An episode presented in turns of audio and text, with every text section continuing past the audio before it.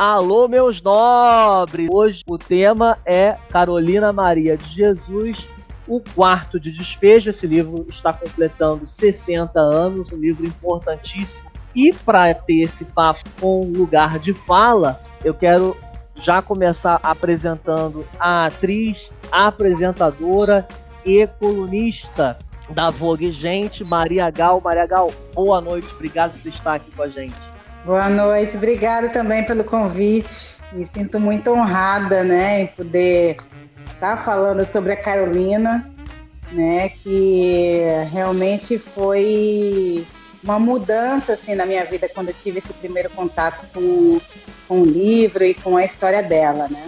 Bem, eu sou de Salvador, eu migrei para São Paulo tem 20 anos.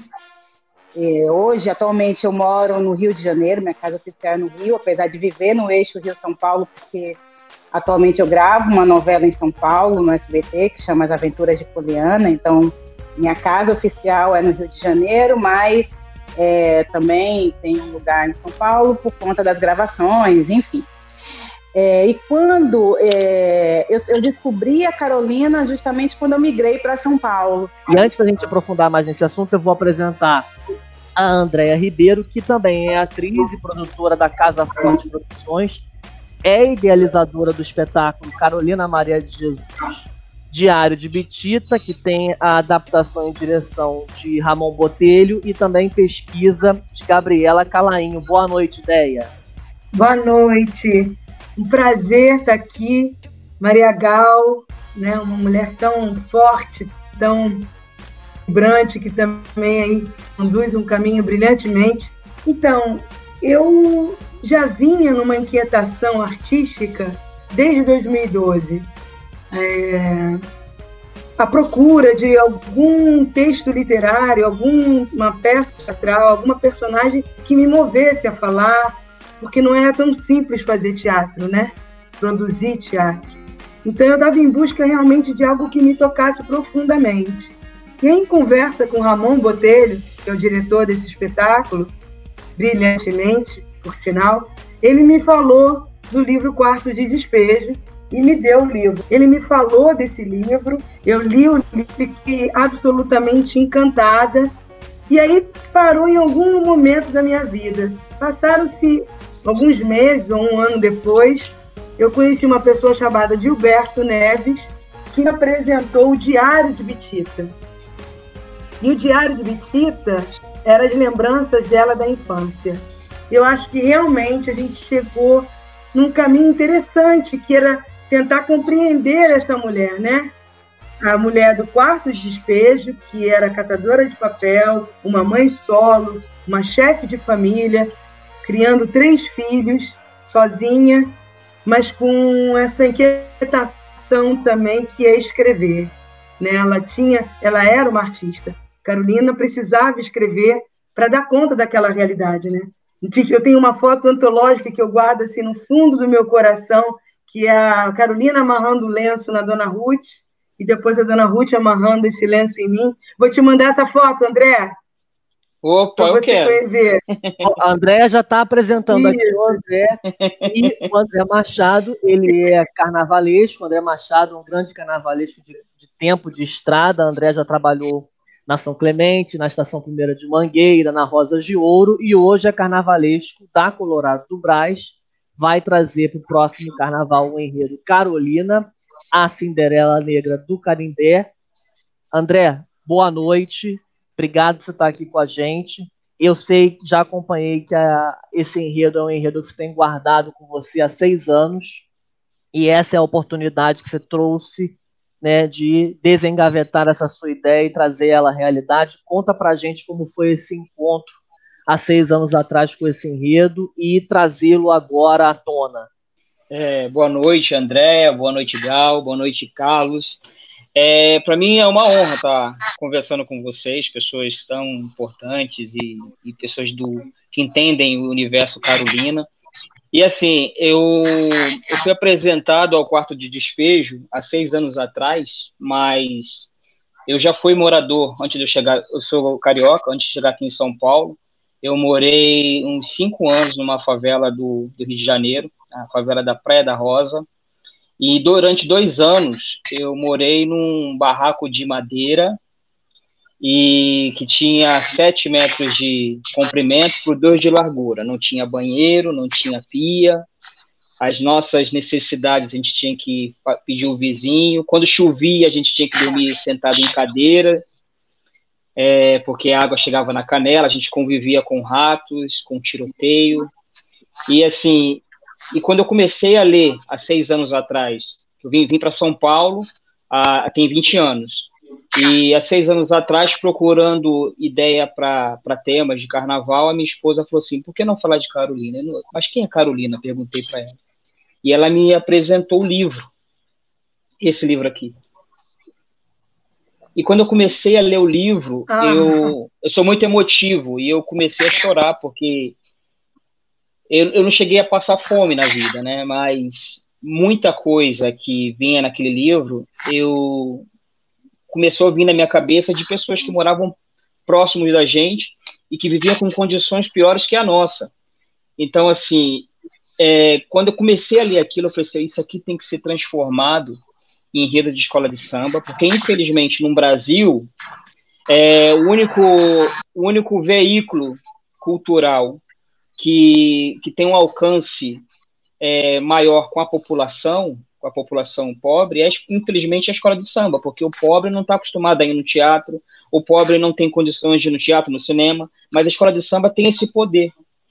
Eu tenho que transformar isso para as pessoas entenderem o que, que foi Carolina, o, o quão importante é o legado dessa mulher, e porque ela me tocou o coração, mas ela pode tocar o coração de muitas meninas que são carolinas, que vivem, que, que, que têm o poder de, de, de se expressar, mas são sempre tolhidas pelo, pela, pela um país que não, que não, é, não pratica a cultura, que não incentiva o hábito de ler.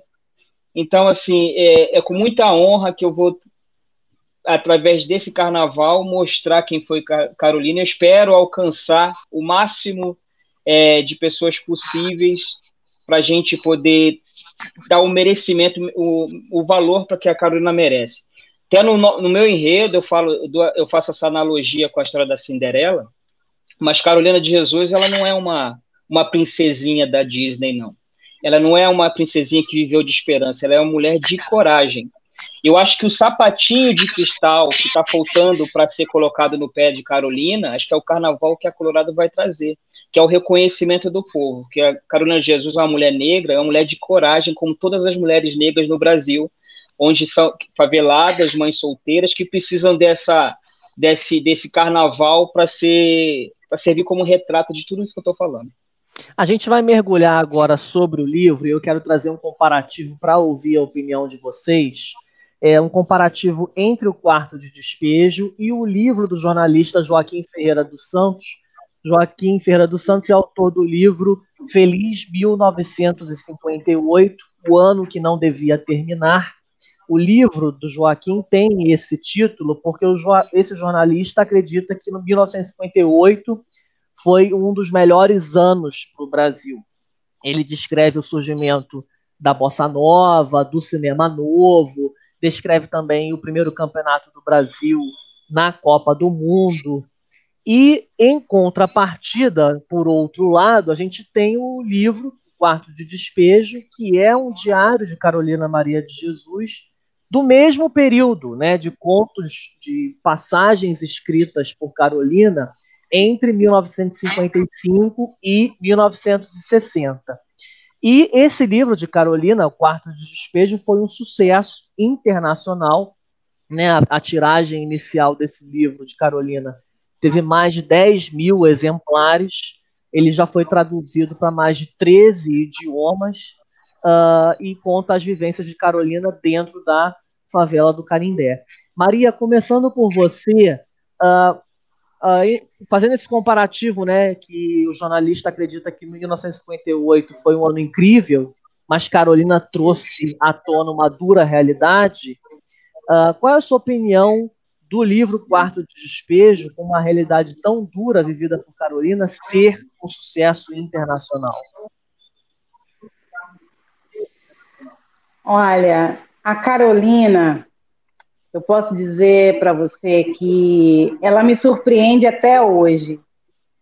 É engraçado porque trabalhando nessa coisa que você está trabalhando com filme, mexendo né, nos escritos da Carolina, tal, eu fico impressionada como a Carolina se torna cada vez mais atual e como ela é, ela era uma grande visionária, né? Ela escrevia aquela realidade nua e crua, né? A realidade que ela vivia e que ela via, né? Que ela percebia o Brasil como ele era na sua crueldade. E, e é impressionante como ele, como, como tem escritos dela que são completamente atuais. Agora, recentemente, eu não vou lembrar assim, é, cada detalhe da, da, da, da frase, mas era, é, tem um escrito dela que fala mais ou menos assim: é, que, é, que a, democra é, a democracia é frágil e tudo que é frágil se acaba um dia.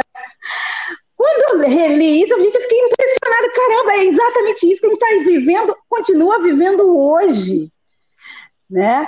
E a Carolina, ela escrevia sobre essas questões que a gente continua vivendo, né? Sobre o racismo, sobre a pobreza, sobre essa miséria que é, o Brasil ele não toma jeito, né? É, ela tem uma outra frase dela que é muito é, emblemática, que fala assim que o Brasil precisa ser governado por quem já passou fome. Porque e é isso que a gente está vivendo hoje, exatamente isso. Acredito que se a gente vivesse num país que um governo, né, um, um presidente, um governantes que já tivessem passado fome, possivelmente grande parte dos nossos problemas hoje a gente não estaria vivendo né? ainda mais nesse momento tão delicado que a gente vive. Enfim, então, é, é isso. A, a, a, Carolina era, era zóia. ela era essa realidade nua e crua. E é muito triste a gente se dar conta o quanto que ela foi apagada ao longo da história. Né? Só hoje que o Brasil está redescobrindo a Carolina né? É, e, e, e, e, ainda, e ainda assim dentro de uma determinada bolha, né? É, eu falo isso assim, porque quando eu converso, dialogo com grandes empresários, grandes pessoas do marketing de grandes empresas, até para buscar patrocínio, 100% deles não conheciam a história da Carolina. Infelizmente. E pessoas, inclusive, que estudaram fora do país, que têm acesso a grandes informações. Né? Então, a gente vive num país né? não, que, que não reconhece e não dá valor à sua própria história. Né? A Carolina, uma mulher extremamente sábia, visionária, né, que empoderou-se. André, você falou agora dessa questão da Cinderela, e me veio uma imagem. O sapato da Carolina são os livros sabe? Os, é, é, os escravos, né, quando eles ganhavam a liberdade, uma das primeiras coisas, a primeira coisa quando eles podiam comprar algo era o sapato, justamente para mostrar que eles eram libertos. Né? E, a, e, o grande libertador da Carolina foram os livros, foram, foi, foi a escrita, foi o que liber, libertou. Ela, inclusive, dizia isso, né? O quanto que a, a, a leitura escrita é libertadora e salva, né? A ponto da história dela fazer com que é, inspirasse tantas pessoas, a ponto que é, de alguma forma mexesse ali no Canindé, no próprio, na própria comunidade do Canindé, enfim. Então, é isso. Andréia, pegando esse, esse gancho que a Maria acabou de dar aqui para gente, uh, e somando aí a informação de que o livro Quarto de Despejo, a tiragem do livro Quarto de Despejo superou até mesmo tiragens de Gabriela, livro do Jorge Amado, por que você acredita desse sucesso, desse livro Quarto de Despejo? É, Carolina, eu costumo dizer, Carolina já era uma militante, né? Já era uma ativista. Carolina tinha um projeto literário, ela sabia que ela, onde ela queria chegar, porque ela lutou muito para chegar. E hoje Carolina está traduzida em 16 idiomas, vendida em mais de 40 países, e foi o que a Gal falou. É, o Brasil não tem memória, não conhece a história de Carolina Maria de Jesus. Então, esse quantas Carolinas existem por aí que estão silenciadas, né, que não podem mostrar os seus talentos, que estão apagadas. É... Carolina, ela teve uma repercussão muito grande, porque a Carolina foi a primeira mulher negra favelada a escrever um livro de dentro da favela, contando a sua realidade. Carolina entendeu muito rapidamente que o seu maior patrimônio era o saber. A Conceição Evaristo falou uma coisa brilhante. Carolina não catava lixo, ela catava palavras também. Carolina apoiava em Vera Eunice, né, eu, eu, vejo, eu tenho essa imagem muito bem construída, assim, na minha cabeça. A Vera Eunice, ela chegava à noite, ela apoiava em Vera Eunice para escrever a relação de mãe e filha. Então, Carolina escrevia mais, por, mais do que por uma estética. Carolina escrevia para existir para dar conta daquela existência. Porque você pensa, uma pessoa para escrever, no mínimo ela tem que ter um ambiente, né? Água, se alimentar bem, dormir bem. E Carolina não, ela escrevia em condições mais adversas, mais cruéis. E mesmo assim é o que alimentava Carolina Maria de Jesus.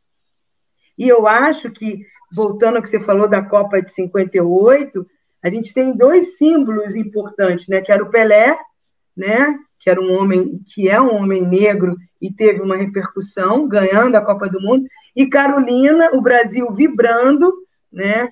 Em êxtase, Carolina ali denunciando a fome, a miséria já naquela época, denunciando a fome, a miséria, a desigualdade, o racismo.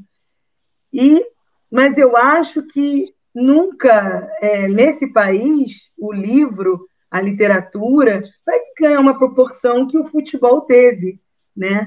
Quem dera é, a educação tivesse o mesmo olhar, o mesmo investimento que a gente tem hoje para o futebol, não desmerecendo, porque que maravilha! A, a, a, empresa que a gente toca, minha, o meu parceiro com o Mário César, é de esporte e cultura. A gente entende que são dois caminhos, dois instrumentos de inclusão, de resgate, mas Carolina não, não dava para ser comparada com o que aconteceu no Brasil.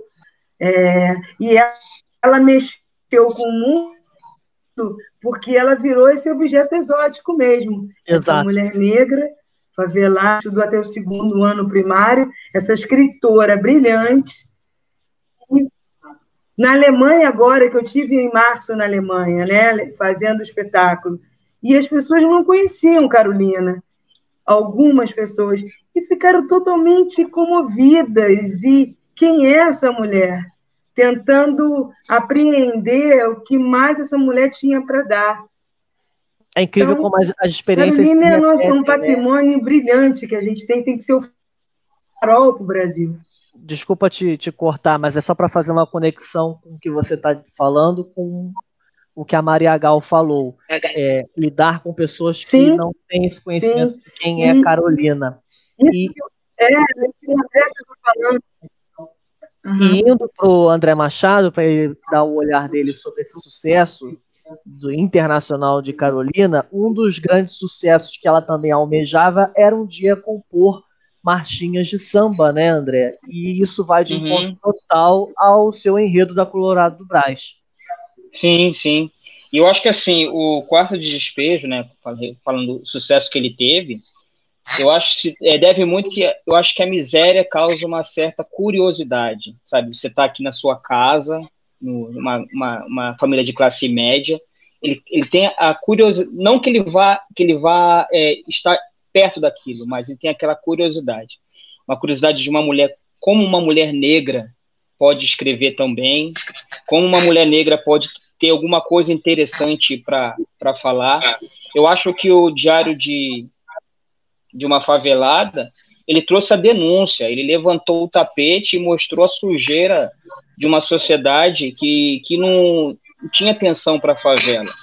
Eu acho que é por isso que ele fez sucesso, porque ele mostrou uma realidade, ele foi na contramão de tudo que estava acontecendo em 1958, né? E mostrou o, o que o estava vivendo o, o, povo da periferia.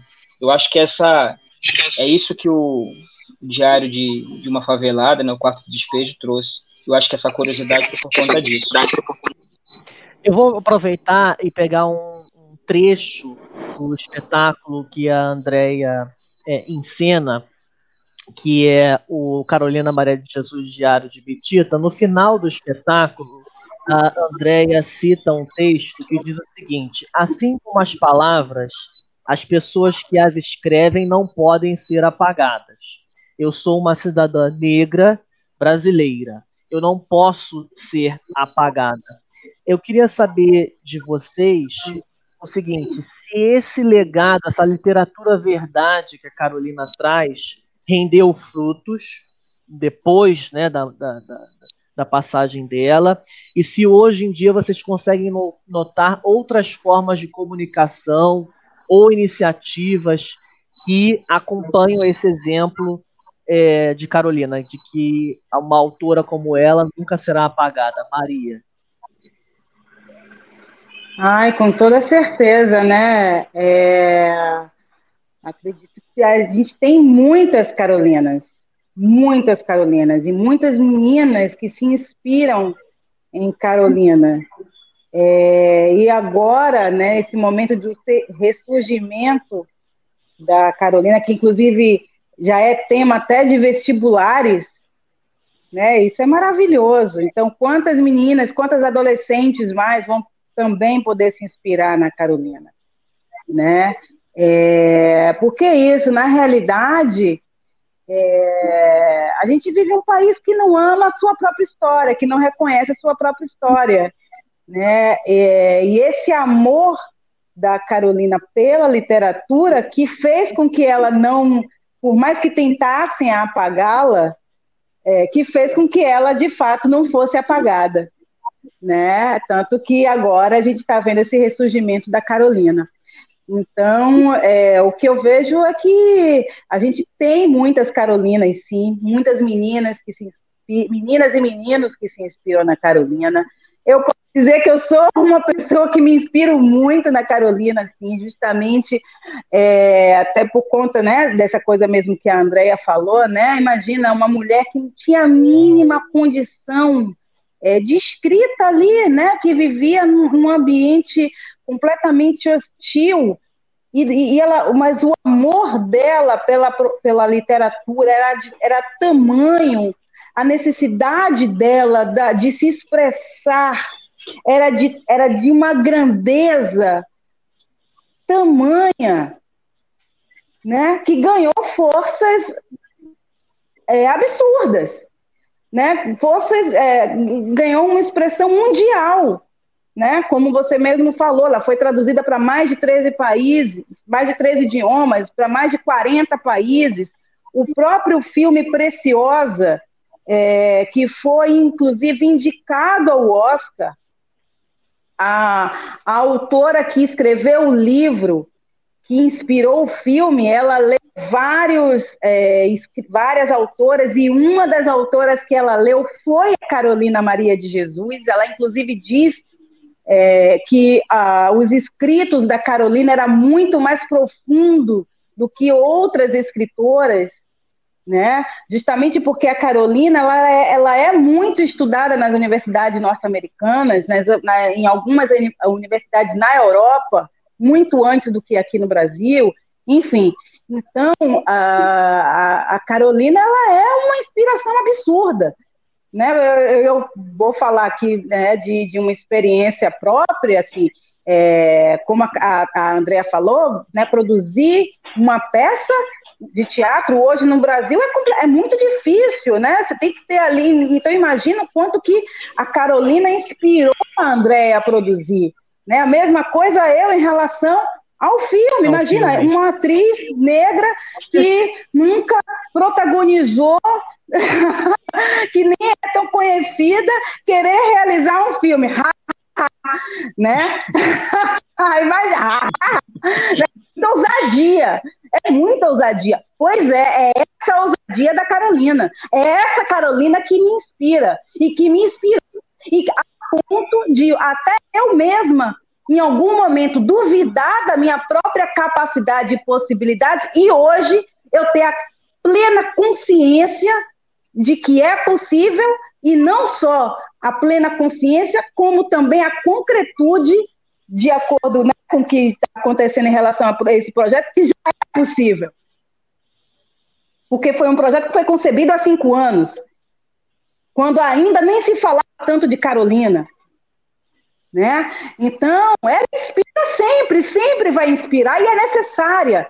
E, e, e, e aí eu fico me imaginando quantas e quantas histórias, quantas e quantas Carolinas a gente não conhece. Né? Quantas e quantas histórias são necessárias? Indo de novo para o audiovisual, quantas e quantas histórias são necessárias ir para o cinema brasileiro? Né? Para a TV brasileira? Né? A gente vive num país no qual o, o PIB do cinema brasileiro, do, do, da, da, do, audiovisual brasileiro, por exemplo, ele é maior do que o da indústria, da indústria farmacêutica. É uma economia enorme, mas que está em poucas mãos, que contam as mesmas histórias e que, não, e que essas mesmas histórias, é, 4,4% dos, dos filmes têm atrizes negras, são histórias de negros. Quer dizer, muito pouco. Se te perguntar quantos filmes você lembra, cartazes de filme, o ano passado, de você ter visto que tem uma atriz negra, você não vai lembrar. As pessoas que estão assistindo não vão lembrar, ou se lembra, não sei, se vai lembrar, vai lembrar, vai dizer um. Isso num, num país onde tem mais de 55% da população negra. Isso é um absurdo. Isso é um absurdo. Se a gente for comparar, por exemplo, com os Estados Unidos, que tem 13% da população negra, é um absurdo. É, né? é um absurdo. Então a gente precisa dessas Carolinas que ressurgem e ressurgem cada vez mais. A gente está aqui, Andréia, com, como a Gal está falando, com três pessoas que multiplicam as vozes, né, as ideologias de Carolina. Você, Gal, um filme, André, um enredo da Colorado do Braz. Você enxerga outras multiplicações sobre essa voz de Carolina nos dias de hoje? Onde você vê isso? É, isso que a Gal falou é muito importante, assim, né? Voltando, como Carolina tem a capacidade de nos inspirar. Eu me lembro que quando eu estava começando a pensar, é, a construir né, essa mulher, tentando partir do lugar de fala dela, que ainda que estava distante do meu, mesmo eu sendo uma mulher negra, com a pele clara, mas estava distante ainda do meu. E aí Carolina foi tendo esse poder de me fazer conexões e, e, e, e, atrás dos meus pais. E eu, hoje, que é a minha que foi uma mulher que também criou fi, filhos, tinha. Minha mãe, que em um determinado momento da vida vendeu doce para sustentar os filhos tem uma história que teve uma história de vida muito forte também. E aí eu fico vivência, que é esse tema que Cristo traz para a gente, né? Essa escrita a partir da vivência. Conceição, Dona Conceição Evaristo fala que a mãe dela leu o livro Quarto de Despejo e começou a escrever o próprio diário. Olha que coisa mais linda! Que, que inspiração, que função que a Carolina ativa e traz para a gente, né? Então, eu acho que Carolina nos faz entender também que a nossa história pode tocar o outro, sim, pode transformar o outro, pode ser um caminho de transformação. E aí você começa a observar, né? Eu estava vendo o documentário da Michelle Obama, com a minha história, que ela usa as meninas negras, é, e ouvir né, esse poder da escuta, que é muito importante, ouvir outras histórias negras, querendo ganhar o seu espaço. Eu acho que a gente está num caminho, sabe?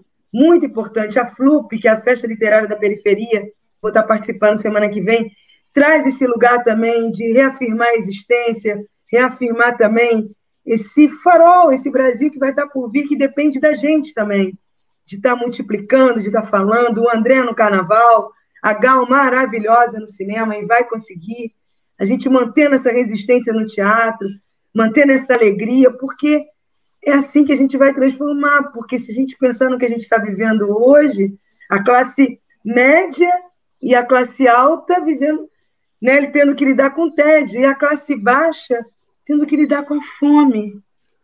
Né? Como é que a gente vai, vai transformar esse cenário tão cruel que a gente vive? Então, o que eu acho que é isso, é, é falando de Carolina Maria de Jesus, sim, é, ouvindo histórias, acreditando em outras histórias e mantendo essa, essa nossa capacidade de, de ir, né? de seguir em frente. André, não tem outro jeito. Não tem outro jeito. Inspiração, né? Exato, é uma inspiração. André, indo para o seu enredo, de que fontes você foi beber na construção da sua sinopse para o Carnaval da Colorado do Brás? E olha, olha a minha responsabilidade. quando eu escrevo, eu escrevo sinopse de uma maneira diferente do habitual. Né? As pessoas escrevem geralmente de uma forma mais didática. E eu sempre escrevi é, com, com, utilizando de poesia. É meu, como é que eu vou escrever sobre Carolina de Jesus, uma pessoa que com a escrita poderosa, como é que, e, eu, e a ideia do nosso enredo é como se ela estivesse escrevendo a sinopse e mostrando a, a ideia dela sobre, sobre a própria vida. Como é que eu vou me colocar na pele de Carolina para escrever um enredo? E depois esse enredo, esse, essa sinopse, vai parar na mão de pessoas de, que, que gostam de Carolina, que conhecem da história de Carolina. Eu mandei essa, essa sinopse que eu escrevi para filha, filha de Carolina, para o Tom, Tom Farias, que escreveu uma biografia sobre ela, e olha a minha responsabilidade, ao mesmo tempo o medo de estar tá fazendo alguma coisa que não, que não, que não seja a, a cara de Carolina. A Carolina, é, não sei se é porque eu já vivi em favela, mas é, foi difícil, mas ao mesmo tempo foi fácil, porque tudo isso que, que, que eu li no quarto despejo eu vivi em alguns momentos da minha vida.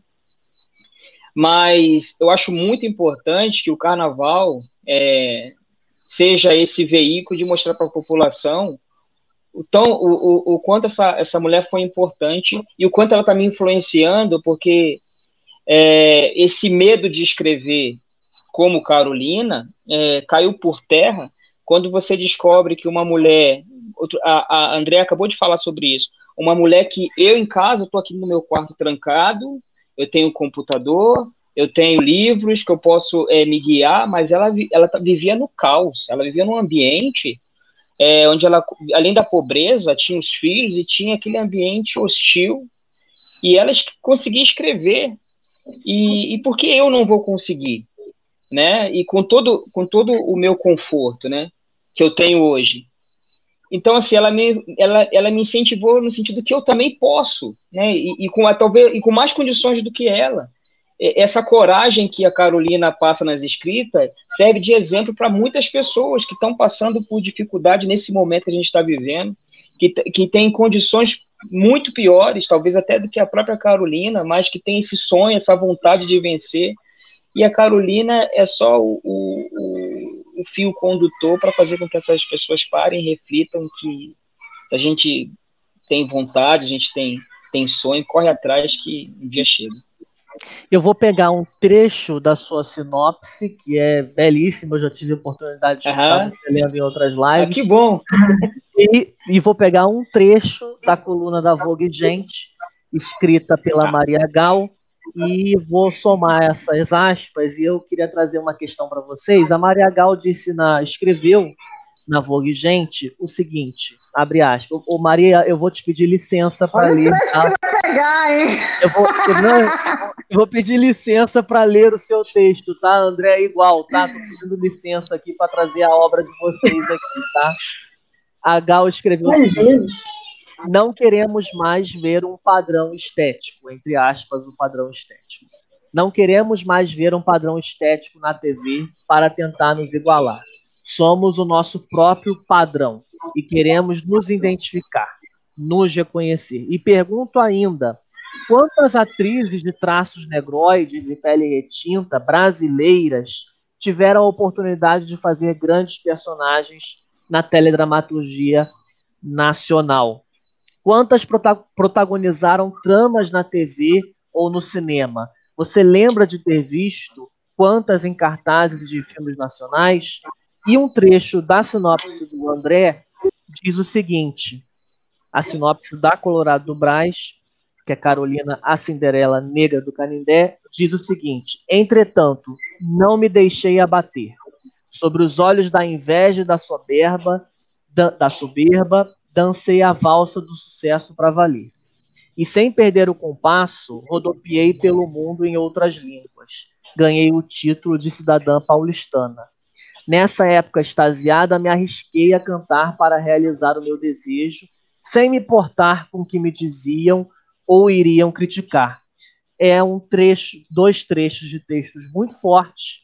Eu queria que vocês dissessem aqui se vocês enxergam a, a sociedade brasileira avançando sobre a importância, sobre a relevância negra da nossa origem atualmente, Maria? Olha.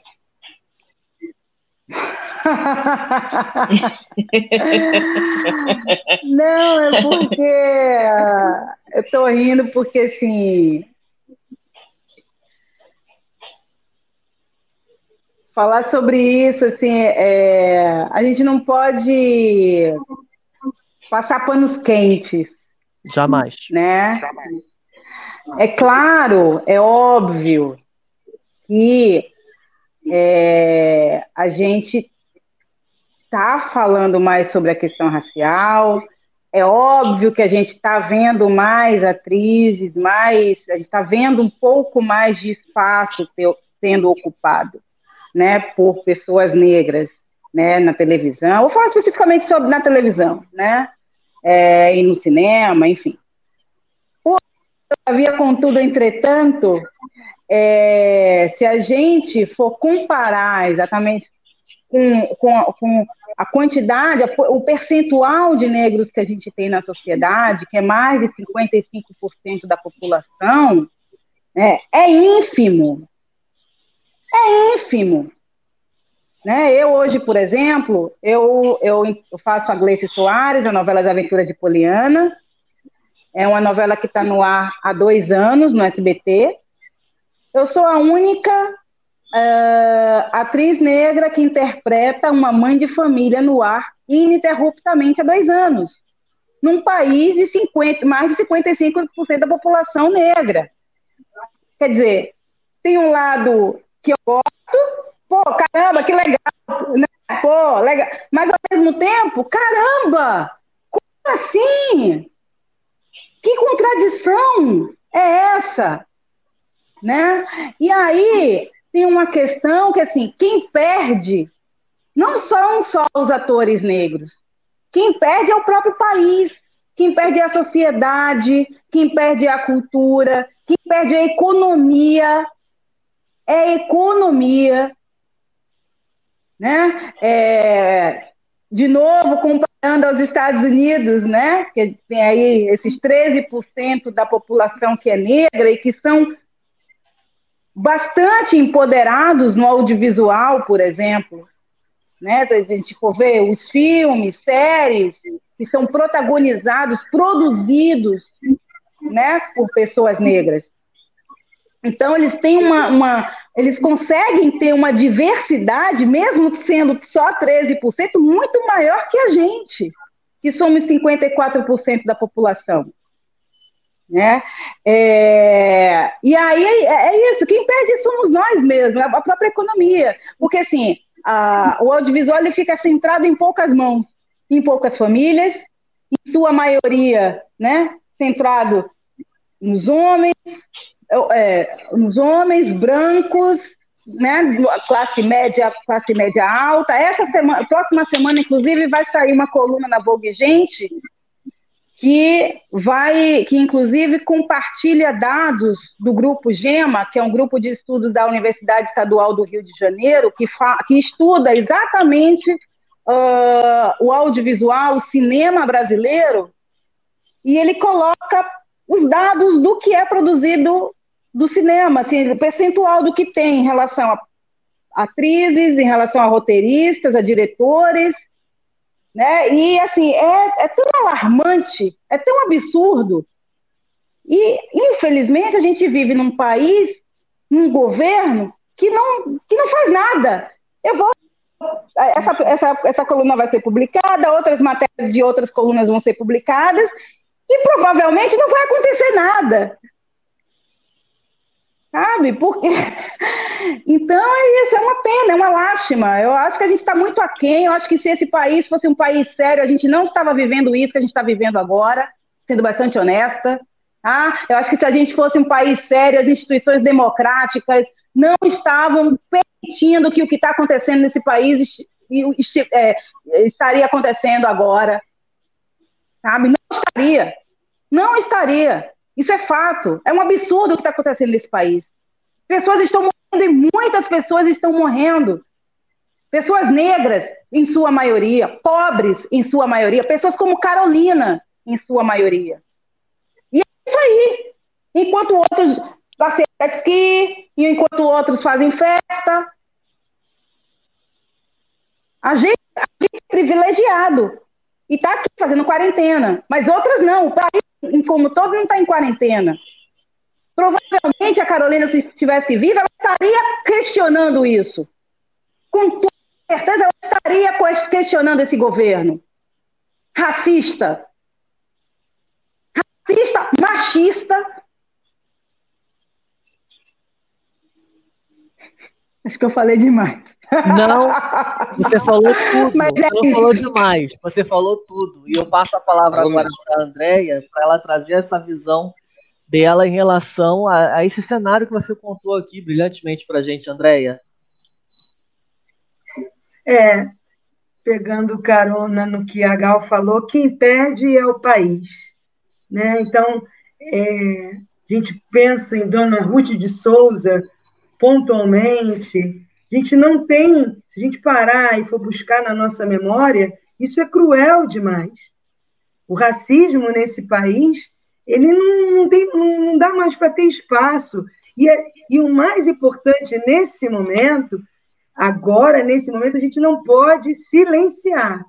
Porque, com certeza, Carolina, né, é difícil falar de uma pessoa que não está aqui, né?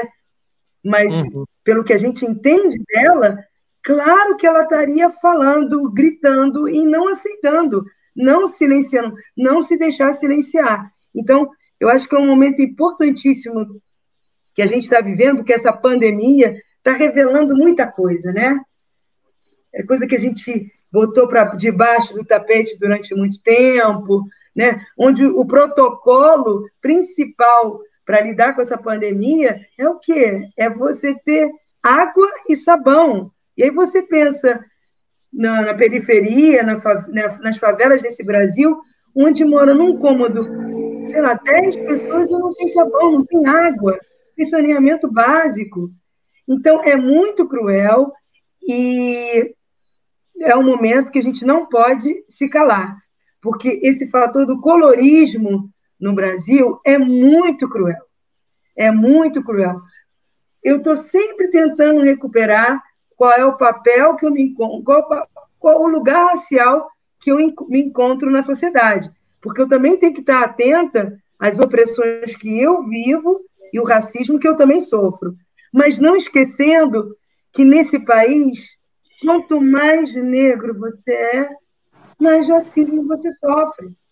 Então, é cruel demais. E, e aí isso se desdobra. Você não, não vê atores negros no teatro, tendo papéis de, de né, de protagonismo. Carolina foi a protagonista da sua própria história. Ela, que ela sabia que ela poderia passar por isso. Então, ela foi a protagonista. Ela escreveu a sua própria história e foi protagonista. Infelizmente, essa realidade dura, mas a gente não pode silenciar. Agora é o momento da gente falar e cobrar isso, né? André, indo, levando esse contexto para o Carnaval da Colorado do Braz, é, ainda bem, infelizmente, é natural ver enredos que trazem uma crítica social. A gente teve recentemente a Mangueira, que fez um belíssimo enredo no Carnaval do Rio de Janeiro. Você pretende trazer algum tipo de crítica social para dentro do Carnaval da Colorado do Braz? Eu acho que o enredo todo já é uma crítica social muito forte, né? Você está falando da, de uma favela, de uma moradora, uma mulher solteira, uma negra, moradora de favela, que enfrentou toda essa, todo o racismo, todo o preconceito e, e sem abaixar a cabeça. Carolina não teve tempo para preconceito, não. Ela foi embora, ela, ela viveu um sonho e, e, e correu atrás do, do, seu ideal. Tem uma parte da sinopse que eu falo muito sobre isso. Que ela, depois que ela lançou o quarto de despejo, que ela foi aceita na, na sociedade, né? Com pompas de fidalguia, toda hora ela foi lembrada que era favelada. Toda hora ela é lembrada que era, que era a favelada ou a ex-favelada. Isso acontece com muitas atrizes também. Quando a Thaís Araújo é, protagonizou uma, uma novela, era, era a, o, o, as, as notícias era a, a primeira negra a primeira negra a protagonizar uma novela. Essa era a notícia. E, e por que isso? Ninguém, ninguém noticia a fulana branca é, é, é.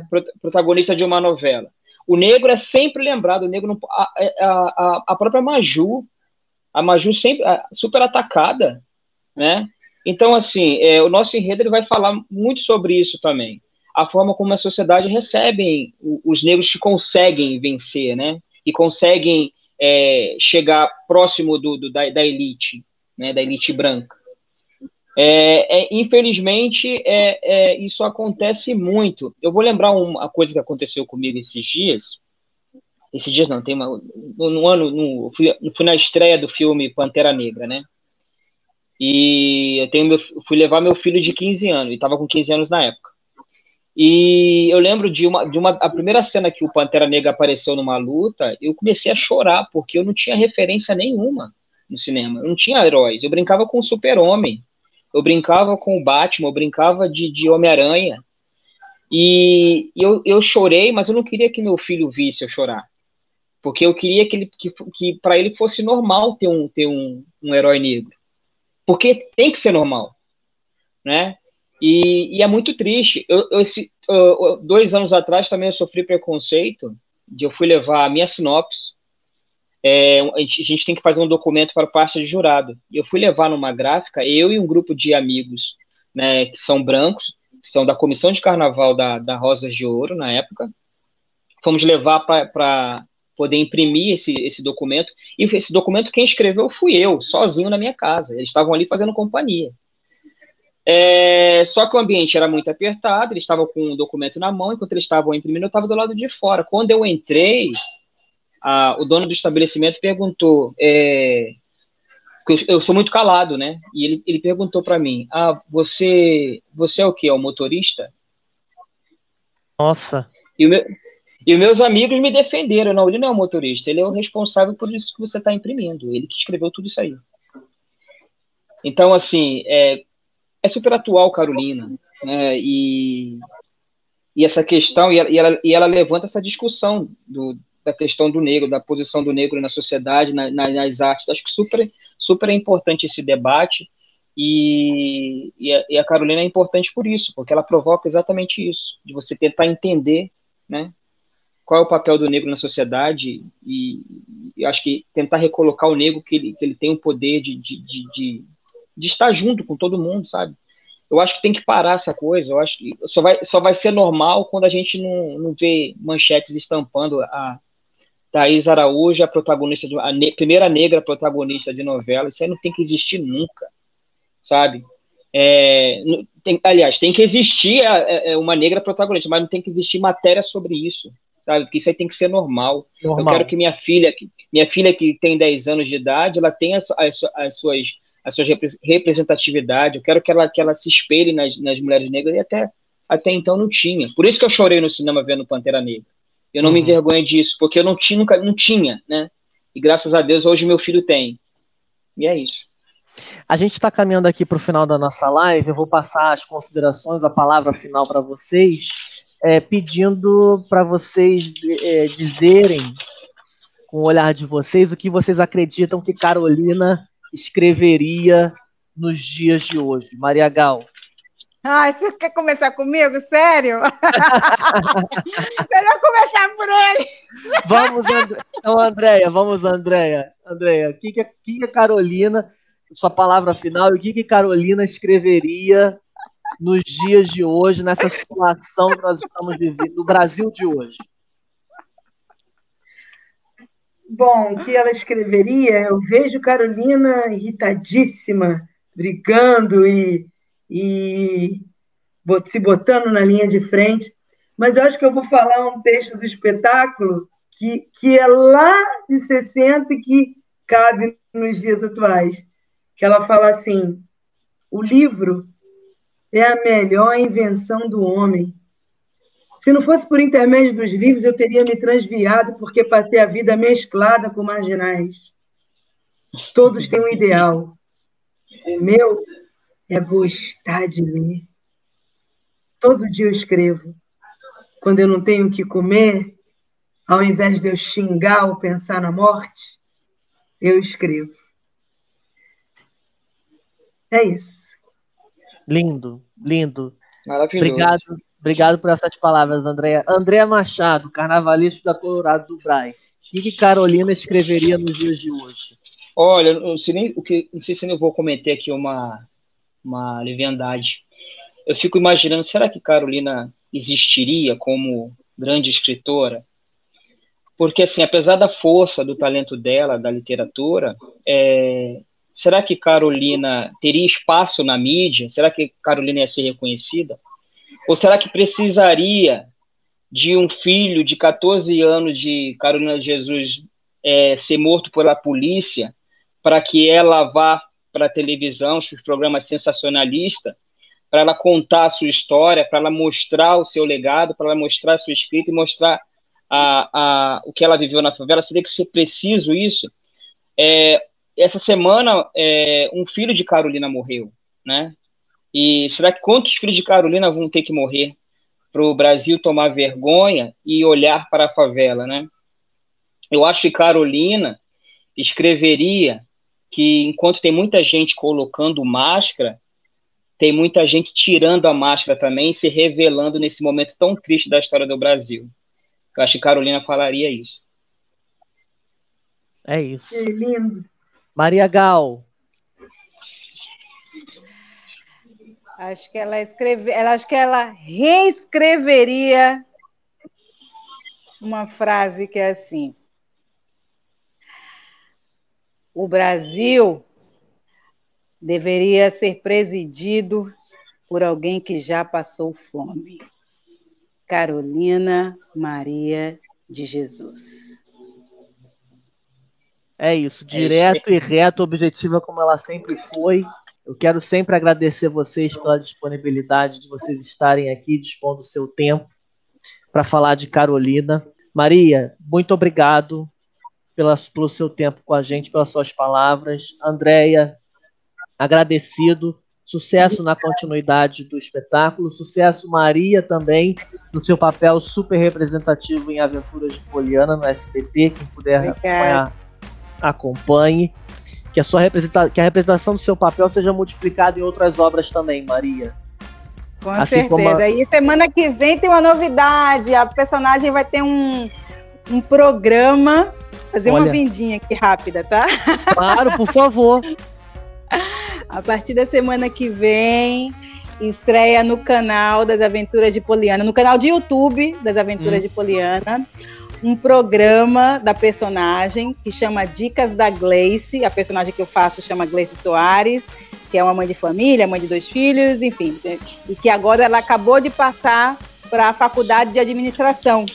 E aí o canal são Dicas de Finanças, e chama Dicas da Gleice. Vai estrear agora dia 29 de maio.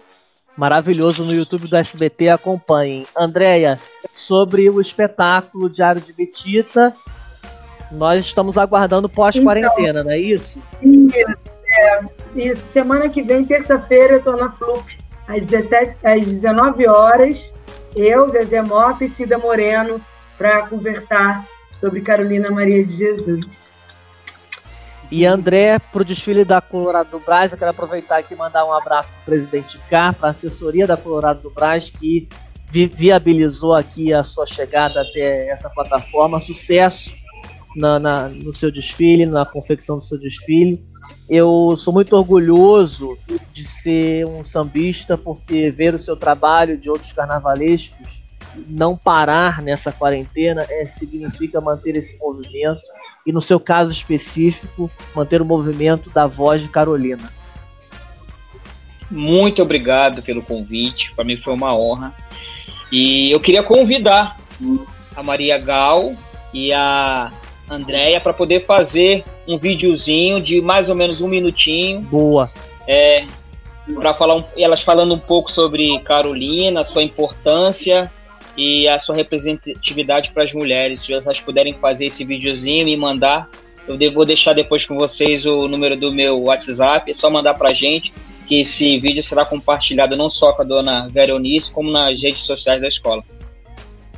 Tá bom, maravilha. Obrigado, viu? Obrigado, Obrigado viu? gente. Maria, Obrigado sucesso também. também na captação do filme, tá? Tô na expectativa e na torcida aqui pro filme ir pras telas e ele vai com certeza. Gente, muito Vai. obrigado. Fiquem com Deus. Fiquem Eduardo, em casa, parabéns se possível. Pelo...